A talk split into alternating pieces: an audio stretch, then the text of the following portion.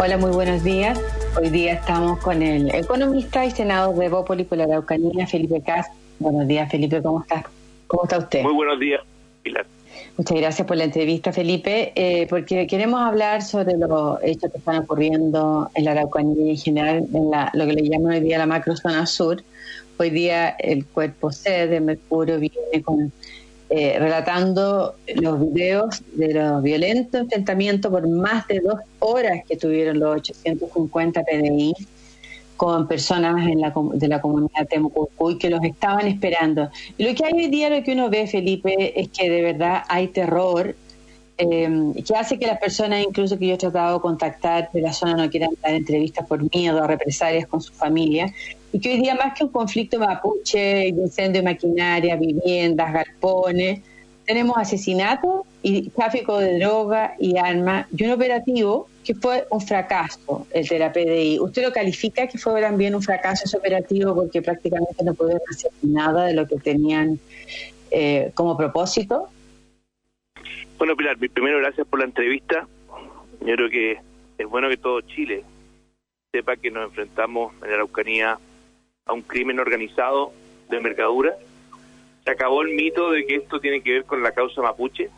Esto es eh, crimen organizado, tráfico de droga, robo de madera. Es una mafia. Es una mafia que rompe el Estado de Derecho, que está dispuesto a asesinar personas inocentes o dispararle a una niña de nueve años.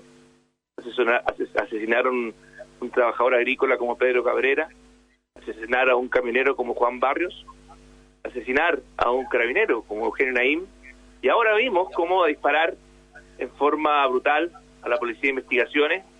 Entonces, yo más allá de que el operativo claramente tuvo elementos que son eh, cuestionables, uno podrá revisarlo, yo no soy experto en operativos de esa naturaleza, pero lo que sí puedo decir es que para muchas personas que, que viven en eh, las cercanías de Timucuicuy, por primera vez en mucho tiempo sintieron la esperanza de que el Estado se atrevió a entrar, se atrevió, se atrevió a enfrentarlos.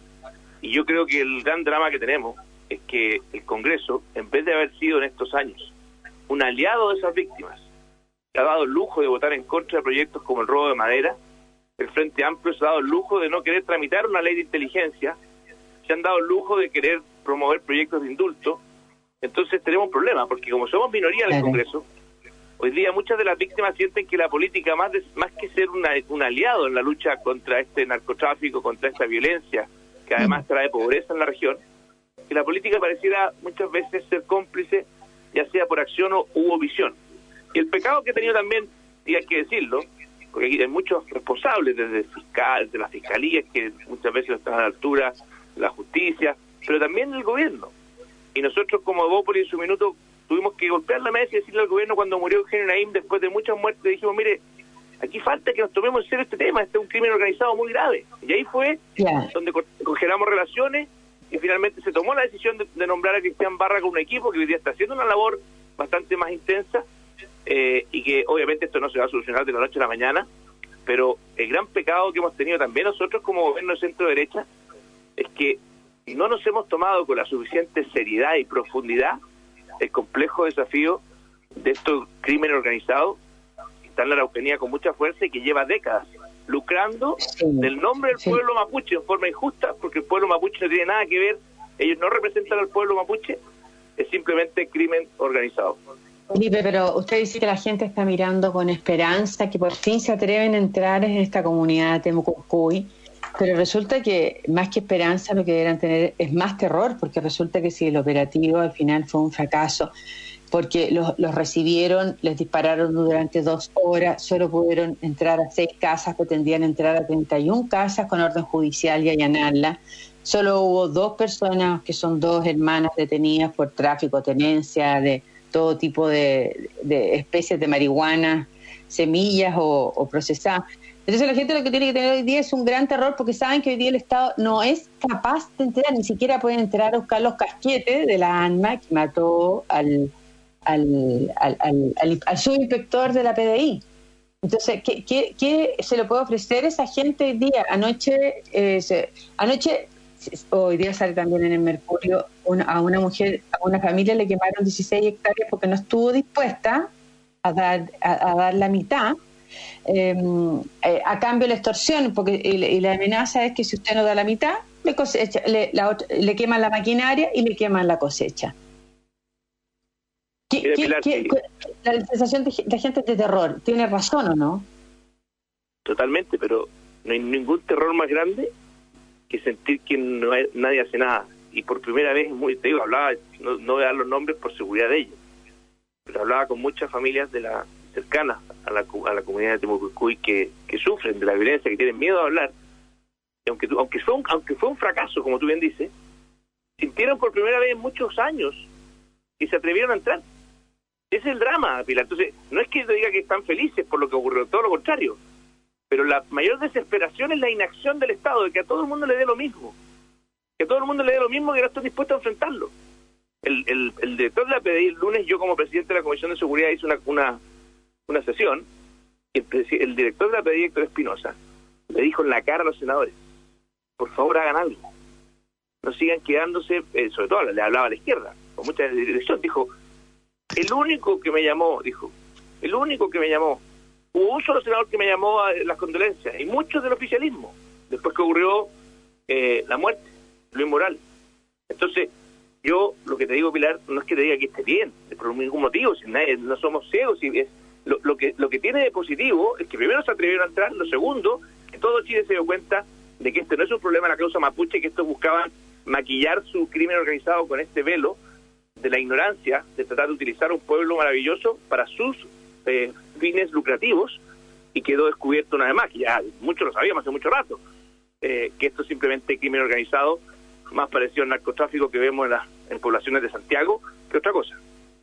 ¿Y qué salía hay esta situación? Sí, ayer el, que participó en la quema de las siembras de esta familia que yo le estaba contando que es en Coyipuyi, eh, Víctor Ancalab, había incluso participado en los diálogos con este gobierno y resulta que ahora pasó a la violencia porque lo único que está reactuando hoy día eh, en, la Araucanía es la violencia.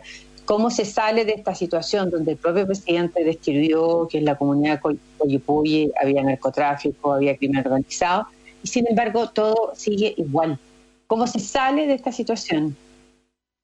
Bueno, yo creo, eh, Pilar, y te insisto, cuando tuvimos reunión en su minuto con el presidente Piñera, le dije, mire, si hay una amenaza real a la democracia chilena es esta eh, y que además es territorial, porque desgraciadamente esto se mezcla. Hay, hay distintos grupos, esto hay que explicarle a, quienes nos escuchan. Está Temucuicuy y hay otros grupos, algunos que son más ideológicos incluso, o sea, hay, un, otro grupo que tiene que ver la CAM, que tiene una perspectiva más ideológica, vínculos incluso y cercanía ideológica con personas que viven en Venezuela y otros lugares, y que tienen, por lo tanto, motivaciones distintas, tal vez menos de lucro, más de incluso destruir el modelo. Entonces, eh, lo que le hemos dicho al presidente, que primero esto no se soluciona de la noche a la mañana, pero lo que eh, no es aceptable, y por eso valoramos que se haya armado todo un equipo nuevo, con Cristian Barra, que está dedicado 100% y que tiene representantes en Arauco, esto no solamente en Araucanía, en la provincia de Arauco y Mayeco sobre todo, que se pueda trabajar con inteligencia, que se pueda coordinar con la justicia. Me gustó ver a los fiscales eh, comprometidos, trabajando unitariamente con el gobierno, cosa que muchas veces a veces tiran muchas veces las responsabilidades de un lado a otro, eh, ponerle recursos a Cristian Paredes, me he juntado, yo tengo una reunión todos los meses con las víctimas de la violencia, llevo un año y medio con ellas, donde participa donde participan eh, distintas agrupaciones, hay como cinco agrupaciones distintas, donde va el general de carabineros, eh, carabineros mismos nos dice muchas veces, eh, oye, necesitamos más recursos. Y ahí nosotros vamos elevando desde esta mesa al Ministerio de Hacienda, al Ministerio del Interior. Eh, y lo otro que es fundamental, en la Comisión de Seguridad estamos tramitando un proyecto, que desgraciadamente la izquierda tampoco ayuda mucho, de protección a las policías. Porque ¿qué es lo que pasa? Hoy día un policía dispara eh, haciendo uso del proporcional de la fuerza, que es lo que permite la ley, muchas veces termina procesado. Entonces, en el fondo lo que tenemos es que muchos policías dicen con justa razón, porque yo me tengo que enfrentar eh, a un juicio si es que simplemente estaba cumpliendo mi deber? Y esto no significa justificar, esto no significa justificar asesinatos como lo de Catrillán, que por ningún motivo, hay que separar las cosas. Pero hacer, la fuerza de forma proporcional hoy día es riesgoso para, las policías y por eso hay un proyecto de ley que estamos tramitando, esta semana lo vimos tramitar, eh, estamos avanzando, la izquierda a veces amenaza que no lo quiera aprobar, nos dilata la cosa, de que el, estatuto de protección a las policías. Esto significa que las policías tengan la certeza jurídica de que si cumplen con el uso legítimo de la fuerza, no van a terminar procesados. Y ese día hay una ambigüedad, está en el aire. Pero hoy día la, policía... Esta ambigüedad inhibe, inhibe que funcione el Estado de Derecho. Bueno, pero esa ambigüedad corre por cuenta de todo el gobierno durante todo el periodo, porque siempre se ha hablado de la policía, en el fondo, el propio gobierno habla de uso proporcional de la fuerza, eso significa que a piedrazo, piedrazo, y eso significa que quedamos empatados en la posición en la que estamos hoy día. Que en el caso del asesinato de Franca, hay al menos hay ocho condenados, ¿no es cierto?, por el delito, pero que cuando los delitos, los asesinatos los cometen las personas de Temocurcuy, como paseó también con el Casanova, que también le dispararon en el rostro, igual que el inspector Luz Morales, no se sabe más de ellos. No se sabe nunca más quiénes fueron los asesinos eh, y, no hay cómo además hacerle seguimiento porque es impenetrable. ¿Usted cree que la policía estaba suficientemente armada o hubo una filtración que hizo que en el operativo eh, fuera un fracaso les dispararon por durante dos horas y se arrancaran todas las personas a las cuales ellos iban a buscar, el que la policía tenía orden judicial de detener. Bueno, desconozco si es que hubo filtraciones o no. La verdad que esas son materias que tienen que investigar la policía de investigaciones, si es que el operativo tuvo falla. Eh, y eso hay que esperar, no es, malo que uno aquí con poco conocimiento de qué es lo que ocurrió en cada detalle pueda opinar. Eh, sobre esa materia. Lo que sí te puedo decir es que... no le llama la atención, senador, 850 policías como con helicópteros que tienen que retirarse. Totalmente, si lo que le quiero decir es que yo como senador tengo que ser cuidadoso. Yo, tengo la misma preocupación y sospecha de que algo falló, si no tengo ninguna duda. ¿Qué es lo que falló? Es lo que no sé. No tengo, no tengo información si es que fue porque cuando estaban alojando la noche anterior en un lugar preparando el operativo, lo, eh, alguien lo miró, lo vio, y, pero bueno, la verdad que yo, como le digo, prefiero en esto ser súper cuidadoso porque las investigaciones tienen que llegar a concluir qué es lo que falló. Eh, porque claramente cuando muere alguien en un operativo hay una falla. Pero lo que le quiero decir senador, tenemos que, ya, vamos a una pausa, senador Felipe Cast, y, y, y me termina, ¿ya? Ok, no hay problema. Vamos a una pausa con el senador Felipe Cas, con quien estamos hablando de los incidentes ya en la Araucanía y le vamos a preguntar qué es lo que nos diferencia hoy día de las FARC o Chiapas. Vamos y volvemos. Ya estamos con el senador Felipe Casta hablando de los terribles sucesos de la Araucanía, entre robos de madera, asesinatos directamente en los rostros, e impunidad total. Eh, ¿Cuál es su opinión ¿Hay alguna diferencia entre lo que estaba pasando con las FARC en Colombia o en Chiapas, en México, con lo que está pasando hoy día en la comunidad de, de que es completamente impenetrable, tienen 3.000 hectáreas en la que la policía no puede entrar, ya quedó demostrado? Bueno, yo creo que el, director de la PDI, Héctor Espinosa, dio la respuesta y dijo algo que brutal eh, el lunes pasado. Dijo, quiero confesarles que esto es más grande de lo que yo mismo pensaba o sea, creo que eso lo responde y, dijo otra cosa después que es bien interesante. Dijo, miren, eh, dijo en una sesión privada, si quieren les doy más información, pero esto es muy grave, pero dijo algo que sí tenía algo de, esperanza en medio de reconocer que, yo le dije, esto, creo que todos estén de acuerdo que es un fracaso total del sistema político, fracaso total. Dijo, sí, es un fracaso, el, el, el, como está funcionando hoy día, pero dijo, todavía estamos a tiempo.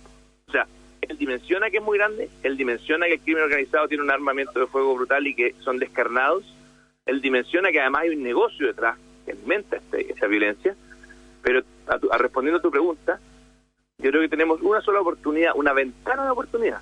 Esto todavía es más chico o es abordable eh, y no ha sobrepasado la posibilidad que el Estado lo enfrente. Entonces, cada día que pasa, eh, que no actuamos, es gravísimo porque va creciendo el negocio va creciendo su fuerza. Y por eso el, el, director de la PD decía, por favor, señores senadores, sobre todo le hablaba más de izquierda, reaccionen, porque todavía estamos a tiempo de que esto no se nos escape las manos. El, director eh, de la PD, Héctor Espinosa, les dijo lo que muchos han negado, hoy es una realidad, hay violencia, drogas y armas, hay una organización criminal en la comunidad de Temucocoy, ustedes deben hacer la ley. ¿Cuánto se explica de lo que está ocurriendo por el respaldo a la violencia política en la Araucanía? Porque yo estoy dejando fuera lo que ocurre en el resto de Chile en violencia urbana. ¿Usted cree que después de este fracaso debieran asustarse la izquierda un poco y debiera terminar esta separación de derecha e izquierda frente a la delincuencia terrorista en las cuatro regiones hoy día que del sur? Bueno, yo espero que haya una reacción. Desgraciadamente todavía no la hemos visto, no, hemos visto declaraciones de la izquierda que digan en realidad sí, ¿sabe qué? Dejémonos de mezclar las cosas. O sea, yo vi incluso senadores que seguían con el mismo discurso siempre, que dicen, no, pero es que hay que ir a las causas de esta violencia. Empiezan a, empiezan a justificar lo injustificable. Y, y acá, si no somos tajantes en llevar cuerdas separadas y que la agenda indígena va para un lado, que es para el pueblo mapuche pacífico, y que la agenda de seguridad tiene que ser implacable, implacable, sin complejos contra los grupos de eh, que están asociados a la violencia y al narcotráfico y al chantaje y al robo de madera, va a ser muy difícil que avancemos. Yo, para ser honesto, Pilar, todavía no veo esa reflexión de la izquierda diciendo en realidad, perdonen, nos equivocamos, estábamos mezclando veras con manzanas y tenemos que actuar con mucha fuerza. Esa reflexión, honestamente, no la veo y siguen culpando al gobierno muchas veces, eh, que el gobierno también tiene responsabilidades, aquí todos tienen responsabilidades, pero siguen como tratando de lavándose las manos, diciendo, no, este es un problema de gestión policial, este es un problema... Y el, y el director de la eso fue lo bueno, les dijo, perdón, no sentimos respaldo político en nuestra labor. Eso les dijo, no sentimos respaldo político de la izquierda. Ahora, eh, ¿usted cree que al gobierno le ha faltado coraje? Ah. Yo creo que, yo creo que más que coraje al gobierno le ha faltado, y lo, hicieron tarde, porque yo valoro lo que está haciendo ahora recién, pero faltó tomarse en serio el tema de la envergadura del crimen organizado y poder dedicar, yo lo pedí desde el inicio, a un ministro encargado con los recursos, con la tecnología, pedir ayuda a países como Inglaterra, España, si nosotros no somos el primer país del mundo que enfrenta crimen organizado con tinte ideológico. No somos el primero. Entonces aquí ha habido un poquito, perdona que te lo diga, ha habido cierto grado de eh, negligencia de no tomarse con suficiente energía y seriedad un problema brutal. Y no solamente este gobierno, todo lo anterior. El centralismo nuevamente pasa la mano. Felipe, pero no habría que cambiar ya estas cosas. Por ejemplo, la, compra de tierras, que todos saben que es un, sentido perverso, las tierras de la comunidad Mococuy se las compró el Estado. Tiene 3.000 hectáreas compradas por el Estado a precio de oro para que se convierta en un feudo inexpugnable, un Estado dentro de otro Estado. No habrá que cambiar esa política que lo único que incentiva la toma de tierra. Yo he sabido de muchos lugares, de muchos lagos que hoy día están todos eh, anunciado de que esas tierras volverán en el Panguipulli o en el Rupanco, en el, no en el Rupanco, en el eh, volverán a manos indígenas. Realmente, Pilar, el gran drama que tenemos es que eh, la desgraciadamente la izquierda es la que tiene mayoría en el Congreso y por lo tanto ellos son los que votan. Si tú quieres, por ejemplo, lo que quería hacer Alfredo Moreno, que era muy interesante, que quiso hacer una modificación a la ley indígena ¿Para qué? Para algo tan simple como que las personas pudieran, las comunidades pudieran eh, eh, votar internamente si es que querían subdividir sus tierras para poder tener derecho a propiedad y herencia y hacer negocios y emprender. Bueno, ¿qué es lo que pasó cuando hicieron la consulta? Violencia. Se cayó. Error de nuevo. Mm. no se pudo hacer finalmente. entonces, lo que te quiero decir es que para hoy día lo que sí se ha hecho, están comprando tierras a grupos pacíficos, ya no se sigue haciendo lo que hacían antes, y hay una indicación que hizo Ena Fonbaer, que fue muy importante en su minuto, la senadora, de que predio tomado, predio que no se puede comprar. O sea, en el fondo hay una indicación en la ley de presupuesto que impide que el día tú compres un, campo si es que hay una comunidad que lo que lo tomó. Pero, ah. pero Felipe, son los agricultores los que terminan pidiendo de rodillas que les compren el campo, donde mataron a, un Casanova la semana pasada, el mismo día del operativo de, en Temocoicuy, y que también estaba amenazado y las balas vinieron de personajes de esa comunidad. Ese predio, ya el anterior eh, administrador también se había tenido que ir por los mismos problemas porque también lo habían amenazado, también los baleaban. Lo que te quiero decir, Pilar, es que ya, ya no compran, ya no, ni siquiera les preocupa que les compren las tierras, simplemente los echan de facto. Eso es lo que estoy diciendo. pero porque está el incentivo que saben que esas tierras van a llegar a sus manos. No, no ya no lo que te quiero decir es que ya les da lo mismo porque ya no llegan a sus manos después de esta modificación legal. Eh, no se las compran nomás. Entonces, ah, ya, entonces eh, la, cuestión es echarlo como echaron al anterior administrador, ahora mataron a un nivel. Antiguamente ocurría lo que tú dices. de que en el fondo estaba este incentivo perverso y ellos terminaban pidiendo a los agricultores de rodillas que les compraran, les compraban y se quedaban estos, estos tipos que habían ocupado la violencia. Hoy día es peor aún, ni siquiera les preocupa que se las compren. Ya, los balean y se van de facto, que es lo que está ocurriendo. Ahora, si esta comunidad no se deja censar, eh, lo que ocurrió en 2017, eh, ¿por qué reciben subsidios del Estado? Yo entiendo que reciben subsidios en todas las áreas, en materia de educación, empleo, vivienda. Eh, debieran recibir ayuda financiera del Estado cuando ellos ya se están financiando a través de la droga, las armas, el narcotráfico? Bueno, claramente que no, pero desgraciadamente volvemos aquí, ojalá quienes nos escuchan nos ayuden que tanto en el proceso constituyente como en la próxima elección parlamentaria que tenemos este año podamos tener mayoría, porque para yo poder excluir en leyes que están vigentes, que son automáticas más encima, que tienen ciertos mecanismos de asignación de beneficio automático, tú tienes, necesitarías una modificación legal. Por lo tanto, eso también lo vio en su minuto Alfredo Moreno, cuando estuvo, me acuerdo, lo conversó. Eh, obviamente todos aquellos beneficios que son discrecionales, donde tú no estás obligado por ley, sí se han hecho correcciones, sobre todo en este, este último gobierno, pero en todo el resto no, no tienes cómo. Ya, pero debiera cortarse los subsidios a una comunidad que no reconoce el Estado de Derecho, que no reconoce el Estado de Yo creo que más que más que una más que una comunidad a las personas, o sea, si es que hay un niño, un niño no lo voy a apoyar la, educación, pero si es que hay un delincuente que, que claramente está aplicando a subsidios de INDAP, no le daría nada absolutamente. Si usted tiene alguna esperanza o confianza en, que hoy inicia la Comisión Bicameral de Seguridad eh, nuevamente con los mejores propósitos de, de, avanzar las leyes de seguridad entrampada en el Congreso, ¿tiene alguna esperanza hoy? Yo tengo esperanza de que ojalá en la próxima elección parlamentaria la ciudadanía se dé cuenta de lo grave que no, que no tengamos mayoría. Tengo esperanza de que el gobierno no va a bajar los brazos. Se ha visto una actitud como te digo, después de que con Evópolis congelamos el de relaciones y retomamos relaciones cuando se nombró a un coordinador nacional, que ojalá incluso a Cristian Barra tenga un, le hemos pedido al gobierno que tenga, que, que, que, que el día de mañana tenga rango ministro, que esto, esto es muy grave. Y que se institucionalice, así como hoy día tenemos ciertas materias donde pasan de gobierno a gobierno, porque esto no lo va a solucionar Cristian Barra y su equipo de aquí a un año, sería ingenuo decir, pero lo que sí tiene que contar con recursos ilimitados con tecnología ilimitada y entender que esta es probablemente la primera prioridad, no solamente para la Eucanía. Aquí que nos escuchen los que tal vez sienten que este no es un problema que les atañe porque están en Santiago. No, no, no. Este es un problema de nuestra democracia.